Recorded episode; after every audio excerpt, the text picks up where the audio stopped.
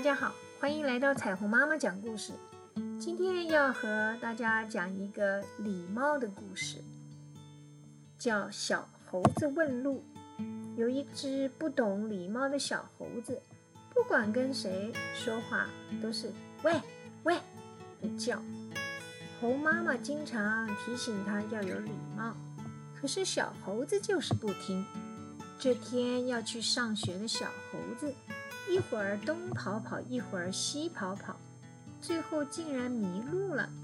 小猴子看到附近有一头黄牛，连忙跑过去说：“喂，老头，去学校的路怎么走啊？”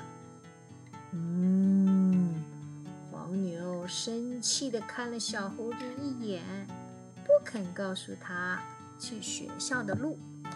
这时，一只小白兔也向黄牛问路：“牛伯伯，请问去公园的路要怎么走啊？”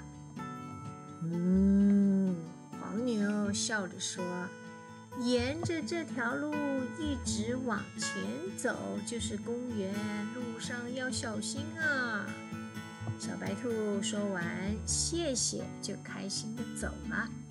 小猴子回家后，把事情经过告诉了妈妈。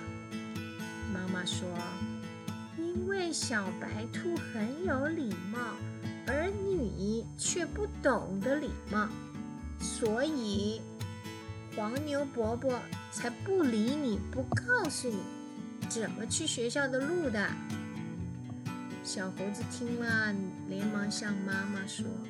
妈妈，我错了，我也要变成一只很有礼貌的好猴子才行的。